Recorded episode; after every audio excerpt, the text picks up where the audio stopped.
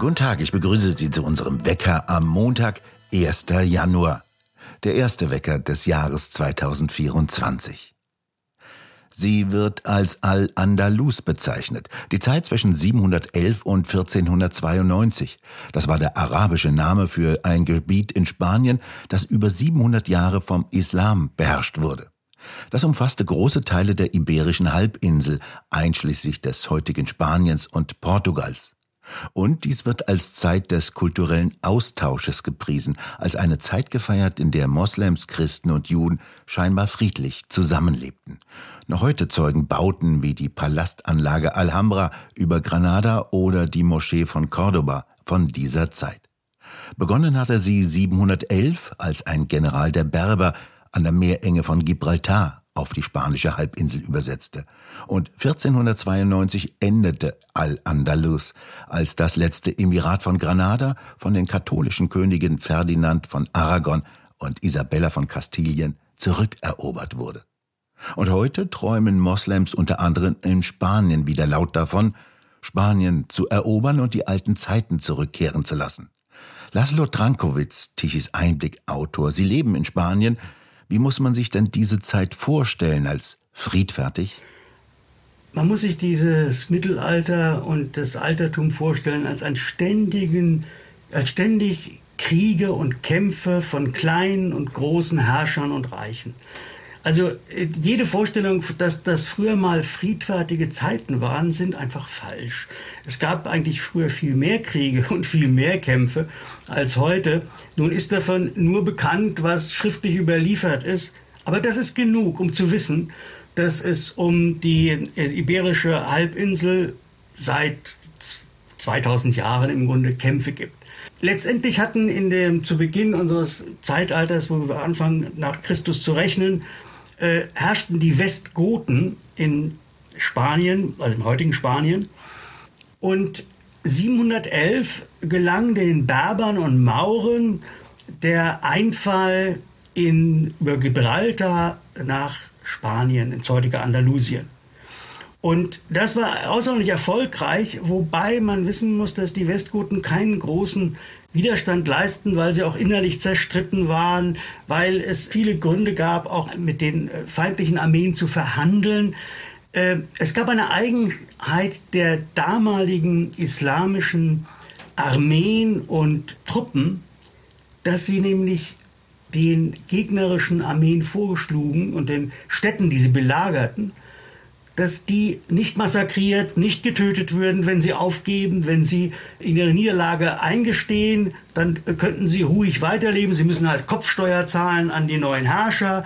Aber letztendlich waren es äh, glaubwürdige Friedensangebote, bei denen viele sagten, also Gegner sagten, ach, wir ziehen uns lieber zurück und äh, riskieren nicht, dass wir alle äh, massakriert werden. Im Grunde waren es, glaube ich, nur äh, 15.000 Mann, die diese äh, islamische Armee hatte, um auf der Iberischen Halbinsel erfolgreich zu landen. Und dann war, das war 711, gelang ihnen das und innerhalb kürzester Zeit beherrschten sie weite Teile des, äh, der Iberischen Halbinsel.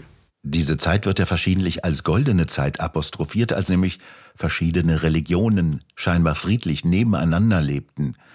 Christen, Juden und Moslems tolerierten einander, tauschten einander aus und trieben das Land zu einer intellektuellen und wissenschaftlichen Blüte. Stimmt dies denn so? Diese Mehr von dem goldenen Zeitalter ist zum Teil richtig und zum Teil falsch.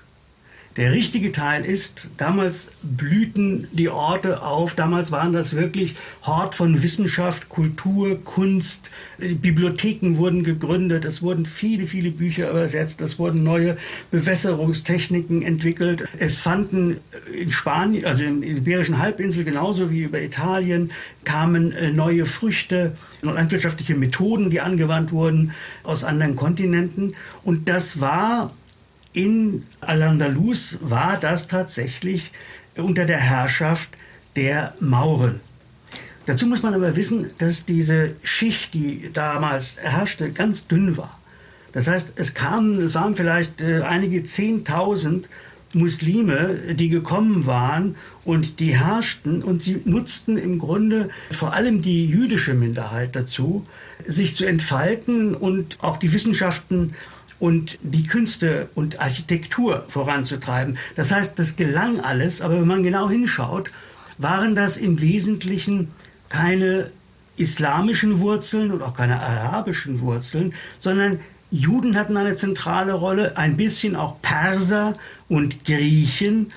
Aber es war eine, eine Herrschaft von großem Geschick und, und man muss das bewundern, denn es waren zeitweise, waren das wirklich äh, wunderbare Orte, blühende Städte.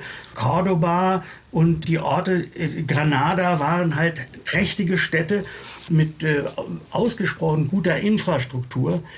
Es gab nun ab diesem 8. Jahrhundert, seitdem die äh, Muslime gelandet waren, immer wieder Kämpfe gegen die Franken, gegen Aufständische. Man muss sich das vorstellen, dass die Jahrhunderte danach, das ging ja bis 1492, war das ja islamisch. Bis dahin war es ein stetiges Ringen und Kämpfen um Städte, um Länder. Und letztendlich ist eine Illusion zu glauben, das war ein friedliches Zusammenleben. Man arrangierte sich und es gelang außerordentlich viel. Aber die Mehr, dass das sozusagen islamische Herrschaft die Toleranz der Religion bedingt, das stimmt nun überhaupt nicht. Erstens, es gab auch Massaker. Zum Beispiel in äh, Granada wurden 1066 ein Massaker an Juden äh, verübt. Da wurden, äh, ich weiß nicht, Hunderte, Tausende von Juden getötet. Es ging um Machtkämpfe. Es waren nicht unbedingt antisemitische Ausschreitungen, aber die Juden hatten eine, spielten eine große Rolle in der Stadt. Es waren Teilweise stellten sie bis zu 50 Prozent der Bewohner äh, in, in, in, in Granada. Und es war so, dass die Mauren tatsächlich sehr geschickt herrschten, die Fähigkeiten verschiedener Völker und ethnischen und religiösen Gruppen nutzten. Aber man kann nicht davon sprechen, dass das eine islamische Kultur war. Es gab auch viele, die einen islamisch-arabisch klingenden Namen hatten, die aber letztendlich zwangskonvertiert waren oder freiwillig konvertiert sind, um bessere Karrierechancen zu haben. Also man muss sich das wirklich vorstellen, eine dünne Schicht herrschender Araber und die Masse der Künstler, Wissenschaftler, Architekten, die Erfinder aller möglichen neuen Gerätschaften und Anbaumöglichkeiten waren in der Regel Menschen aus den Randgebieten des Islamischen Reichs, waren viele Juden, viele Perser, Griechen, äh, Römer. Und insofern darf man sich da keine Illusion machen. Es war eine Blüte der Wissenschaften damals, dieses, äh, dieses islamisch beherrschte Gebiet, aber es war keine islamische Blüte. Wo kamen denn diese Heerscharen her? Sie kamen ja eigentlich aus dem Gebiet, das man heute als Nahe Osten bezeichnet. Genau aus dem heutigen Irak, Syrien, Libanon, Tunesien natürlich, äh, die alten äh, Reiche der Karthager.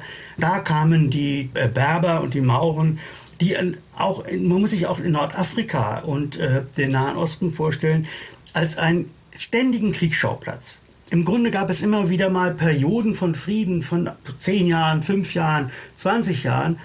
Aber im Laufe eines menschlichen Lebens gab es wohl niemanden, der keinen Krieg erlebte. Das waren kriegerische Zeiten und im Grunde war auch der Einfall auf die Iberische Halbinsel Ergebnis eines verlorenen Machtkampfs, der letztendlich einige äh, sehr reiche und äh, mächtige Mauren äh, dahin trieb zu fliehen aus dem aus, aus Bagdad, glaube ich damals und in Spanien zu landen und das zu erobern. Die haben sich also an der Küste Nordafrikas entlang des Mittelmeers bewegt. Ja, mit, mit Schiffen und, und Booten, das ist ja keine große Entfernung, das lässt sich ja leicht überbrücken. Es war, es war im Grunde das ideale Einfallstor nach Europa und der Anspruch war auch höher, denn schließlich sind die Mauren äh, bis nach Frankreich vorgedrungen, hatten zeitweise ganz, das ganze iberische Halbinsel unter Kontrolle, allerdings nur einige Jahrzehnte. Dann wurden sie in Südfrankreich zurückgeschlagen von äh, Franken und mussten sich wieder zurückziehen, im Wesentlichen auf den südlichen Teil der Iberischen Halbinsel, so dass zum Beispiel ein, eine Provinz wie Katalonien äh, nur einige Jahrzehnte äh, muslimisch beherrscht war, wobei diese Herrschaft nicht richtig ausgeübt wurde.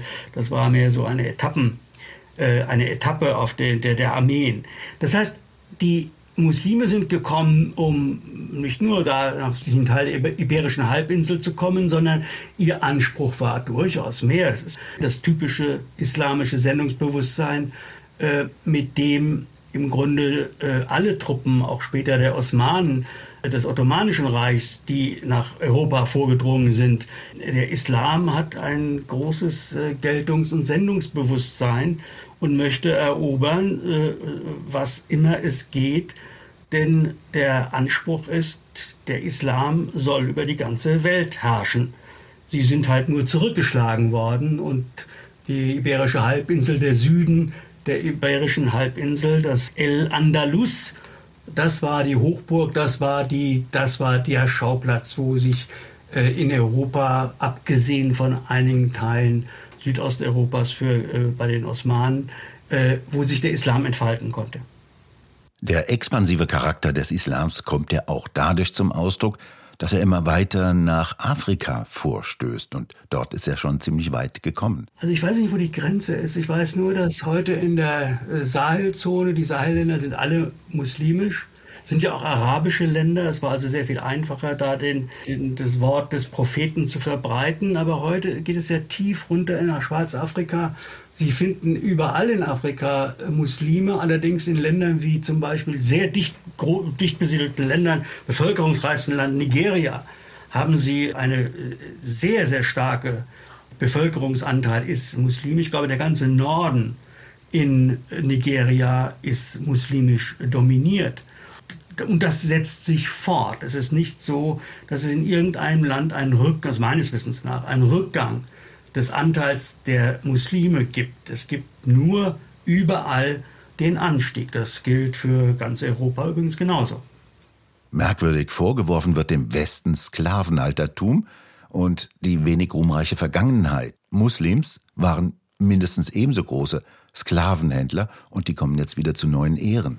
Das ist merkwürdig und man muss vielleicht auch wissen, äh, dass Cordoba, also die Hauptstadt des Kalifats El Andalus, als Zentrum galt für und als Motor des afrikanisch-muslimischen Sklavenhandels. Das war gang und gäbe, das war eines der vielen Geschäfte, die betrieben wurden.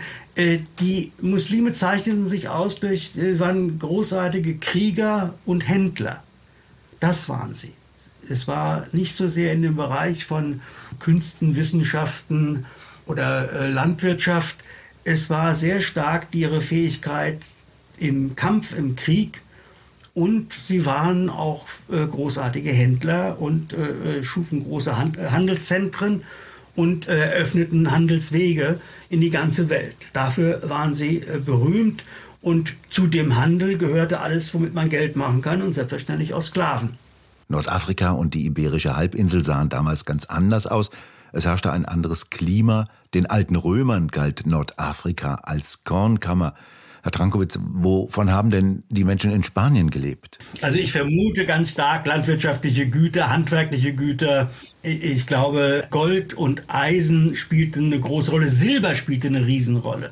Ich glaube, der Silberabbau in Spanien hatte eine ganz große Bedeutung.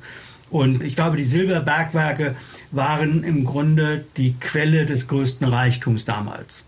Was war denn der Antrieb des Islam, sich über Nordafrika und auf die spanische Halbinsel auszubreiten?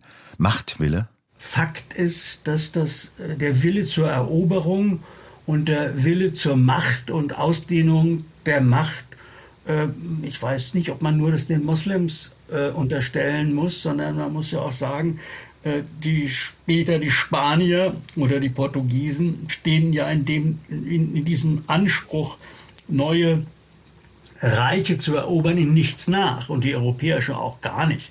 Also die europäischen Kolonialmächte haben im Grunde in der Hinsicht äh, äh, genauso viel Eroberungswillen gezeigt wie die Muslime. Der Unterschied ist allerdings doch gravierend. Denn während die europäischen Kolonialisten neben entsetzlichen äh, äh, Massenmorden und Ausrottungen und schrecklichen Dingen, die sie in diesen äh, in, in Afrika und Lateinamerika oder in Amerika äh, verübt haben und Asien, haben sie auch Zivilisation gebracht, die Fortschritte der Zivilisation in Medizin, in, in Bildung, in Kultur. Und sie haben vor allem verglichen mit dem Islam längst nicht den Anspruch gehabt, alle Menschen missionieren zu wollen oder äh, sie zur Konversion zu zwingen. Es gab da sicher sehr viel hässliche Geschichten christlicher Missionare, aber letztendlich in keiner Weise vergleichbar mit dem Anspruch der Muslime, wobei die Besonderheit des äh, Islam ja ist, dass es keine Trennung kennt zwischen Religion und Staat. Und insofern ist der Machtanspruch des Islam immer auch verbunden mit einem politischen Machtanspruch. Das ist im Christentum nicht der Fall. Das heißt also, die äh, christlichen Missionare, äh, die in Lateinamerika oder Afrika oder in Amerika oder in Afrika unterwegs waren, die waren nicht gleichzeitig die Machthaber und äh, hatten in der Regel auch nicht diese wirtschaftlichen Interessen. Da das bei den Muslimen alles zusammenkommt, das Streben nach wirtschaftlichem Gewinn, der Versuch, alle Menschen zum äh, Islam zu bekehren, und jeder Austritt aus dem Islam ist ja, wird ja mit der Todesstrafe äh, bestraft. Und die politische Macht. Das ist, vereint sich alles im Islam. Und insofern bedeutet das, dass wo der Islam herrscht, es auch immer eine Gleichzeitigkeit aller, aller Gebiete gibt. Und das ist sicher ein ganz großer Unterschied. Wir bemerken ja auch in Spanien eine Ausbreitung des Islams, vor allem auch in Katalonien. Herr Trankowitz, wie macht sich denn das in Spanien bemerkbar? Also äh, Katalonien ist ein Sonderfall und Andalusien ist ein Sonderfall. Und in beiden spielt der Islam eine ungeheuer große Rolle. In Andalusien, über Andalusien schwebt der Wunsch, die Drohung, die Sehnsucht der islamischen Welt, das wiederzuerobern im Grunde dieses goldene Zeitalter wiederherzustellen.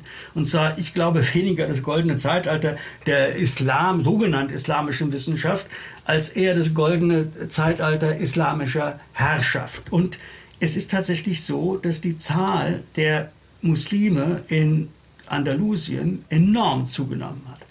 Granada ist natürlich eines der Zentren, wo sie, das Granada ist im Grunde die Stadt, die, die, die für Muslime als ihre Stadt gilt. Die Kathedrale von Cordoba zum Beispiel, eine andere Stadt, war früher natürlich eine Moschee.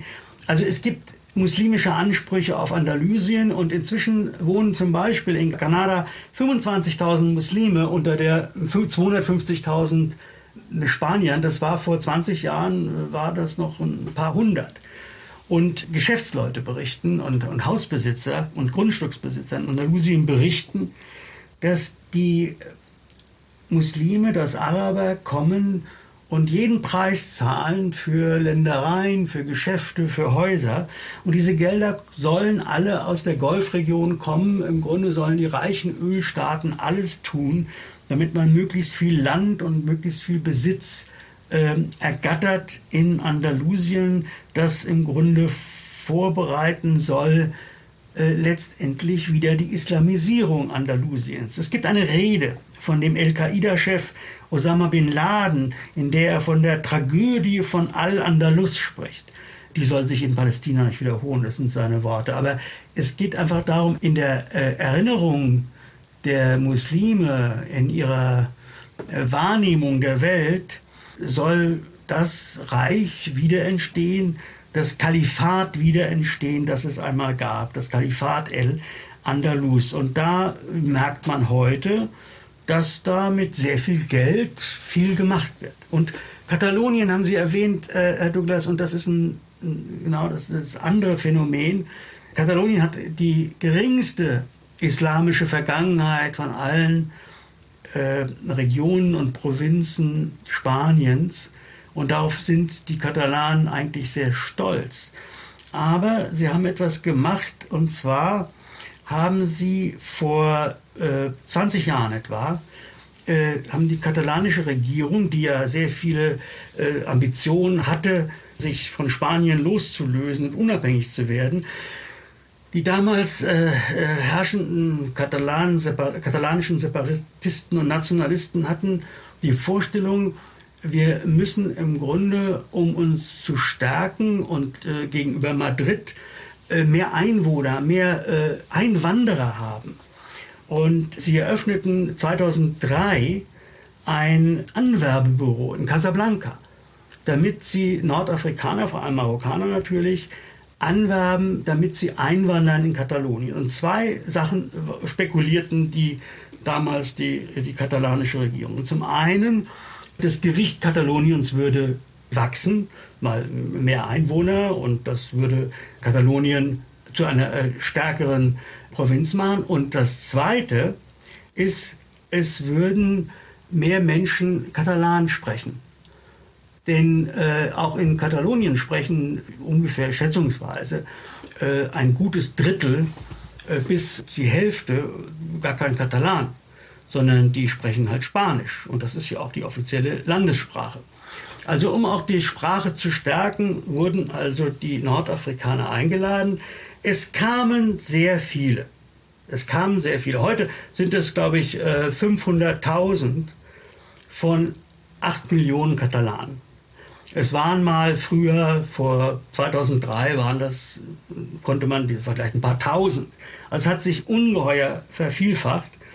Und es war natürlich eine Milchmädchenrechnung der katalanischen Regierung. Denn die Einwanderer, die dachten gar nicht daran, Katalan zu lernen. Die wussten, dass sie mit Spanisch weiterkommen und haben also Spanisch gelernt, wenn überhaupt.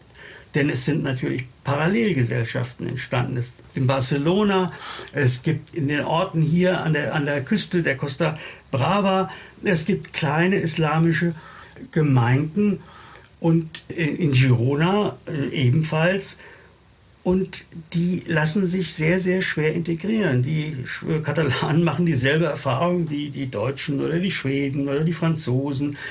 Die Einwanderer aus dem, aus dem islamischen Welt haben nicht den Anspruch, sich zu integrieren, sondern wollen sich zurechtfinden. Viele integrieren sich. Es gibt auch viele, die Spanier oder Katalanen heiraten. Das ist nicht so, dass es nicht auch sehr, sehr viele gibt, die im Grunde so sind, wie man sich Einwanderer vorstellt. Die behalten viel von ihrer Kultur, ihrer Sprache, ihre Gewohnheiten, ihrer Religion. Niemand will ihnen das wegnehmen, aber sie passen sich ein, fügen sich ein, werden wertvolle Mitglieder der Gesellschaft. Aber es gibt halt auch viele, die das nicht tun. Und es gibt in Spanien inzwischen natürlich äh, viel Sorge, dass diese islamische Minderheit, inzwischen sind es 1,5 Millionen, der 50 Millionen Spanier sind Muslime.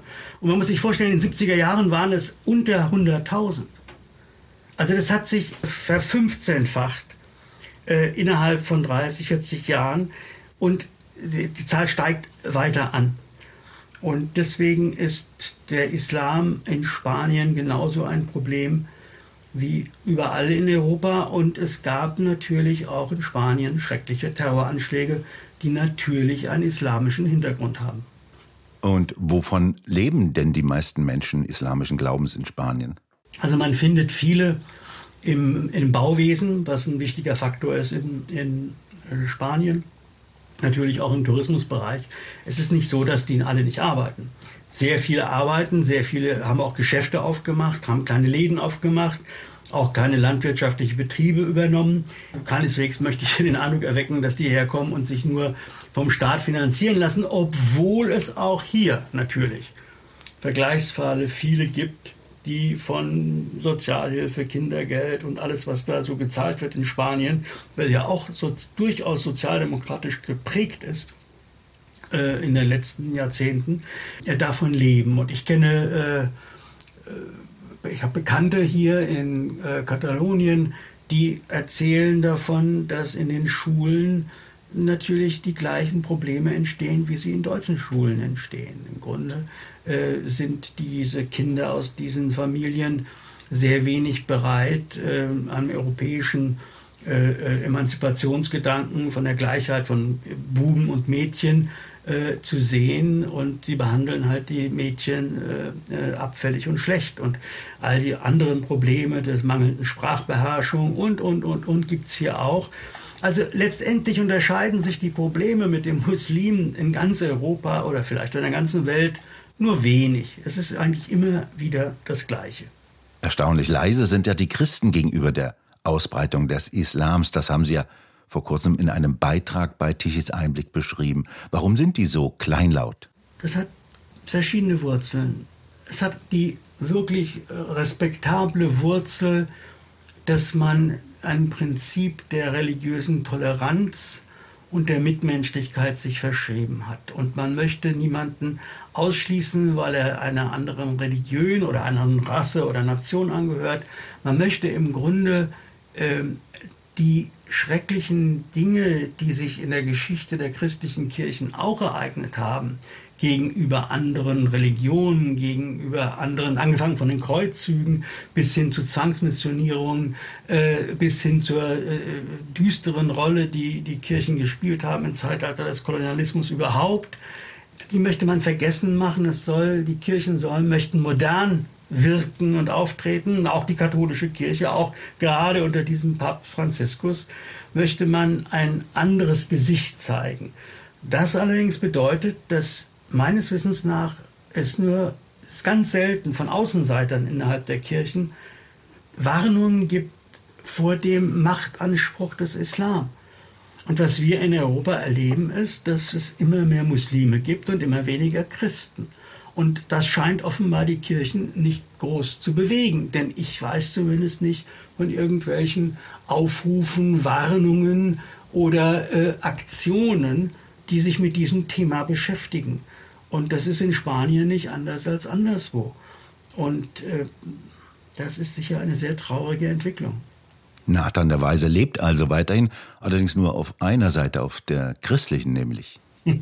ja, genau so ist es. Herr Trankowitz, ich bedanke mich ganz herzlich bei Ihnen für das Gespräch. Sehr gerne. Auf Wiederhören, Herr Douglas. Und bei Ihnen bedanken wir uns fürs Zuhören. Schön wäre es, wenn Sie uns weiterempfehlen. Weitere aktuelle Nachrichten lesen Sie regelmäßig auf der Webseite tichiseinblick.de. Und den nächsten aktuellen Wecker hören Sie wieder ab 8. Januar. Und wir hören uns morgen wieder, wenn Sie mögen.